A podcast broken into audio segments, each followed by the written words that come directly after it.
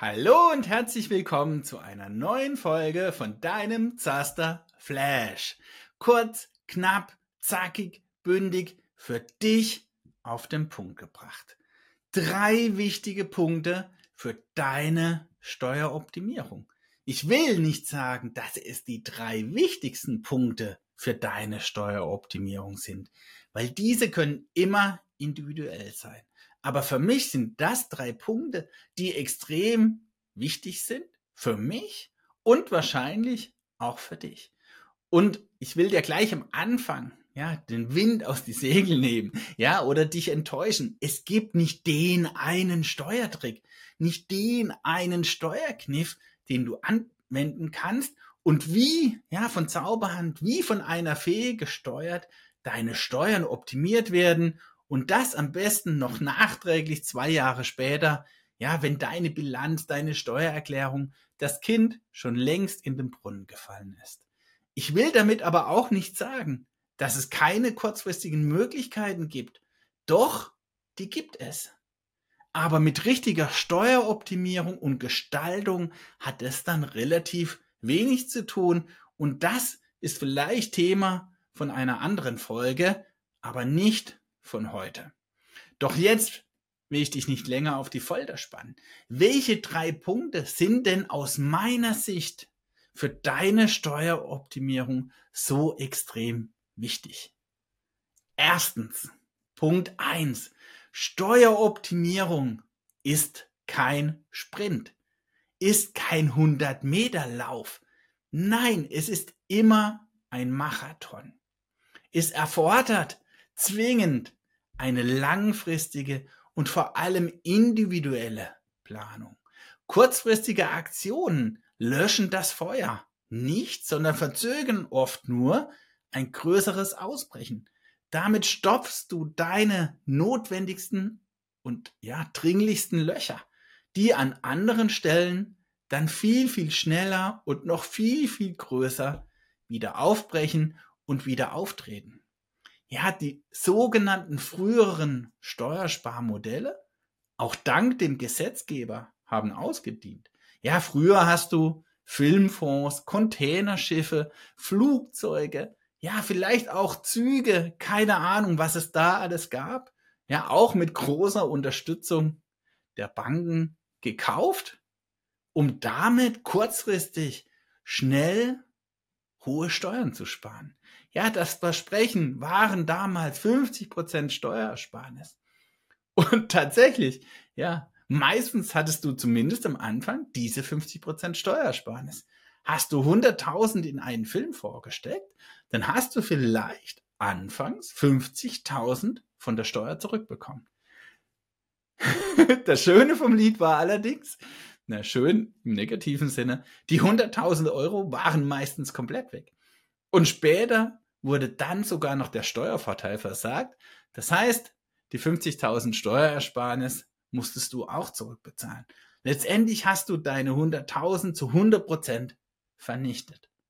Steueroptimierung, nochmals ganz wichtig, ist nie ein Sprint, sondern immer ein Marathon. Und wie anfangs schon gesagt, natürlich gibt es auch kurzfristige Lösungen und Kniffe aber die haben nachher nichts mit Steueroptimierung und Steuergestaltung zu tun. Ja, vielleicht ist es auch eine Steuerverschiebung. Aber wie gesagt, dazu vielleicht in einer anderen Folge mehr.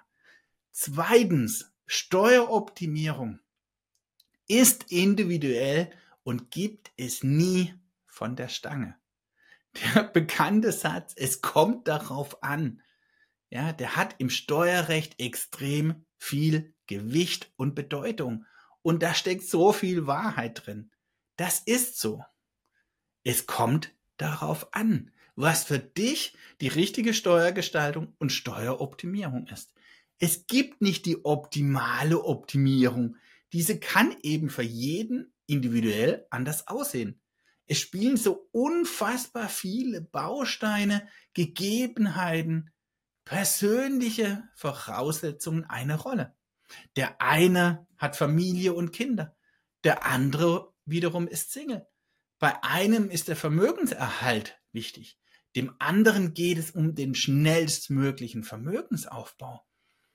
Der eine braucht Haftung oder will Haftung. Dem anderen ist die Haftung ganz egal, beziehungsweise hat fast keine Haftungsrisiken.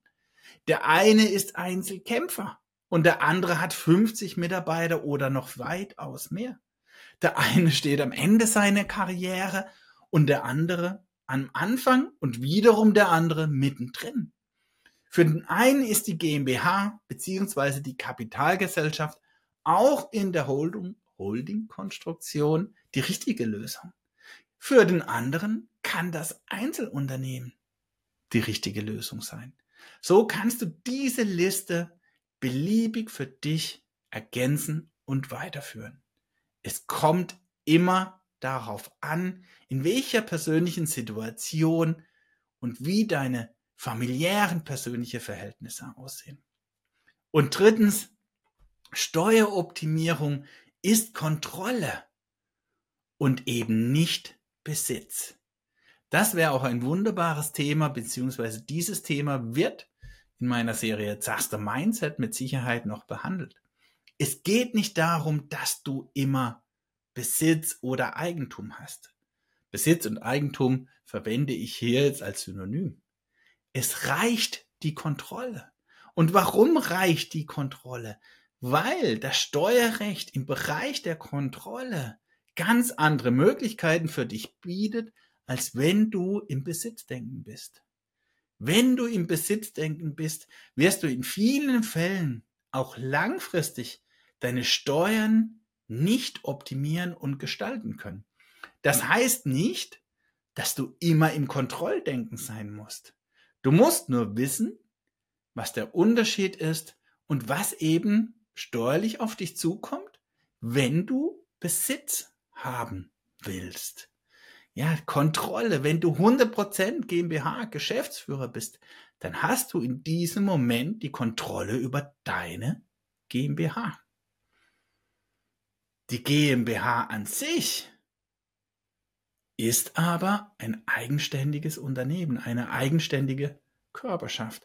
Und wenn du jetzt diese GmbH noch über deine Holding zu 100% besitzt, dann besitzt sogar die Holding deine GmbH. Aber du hast eventuell die Kontrolle.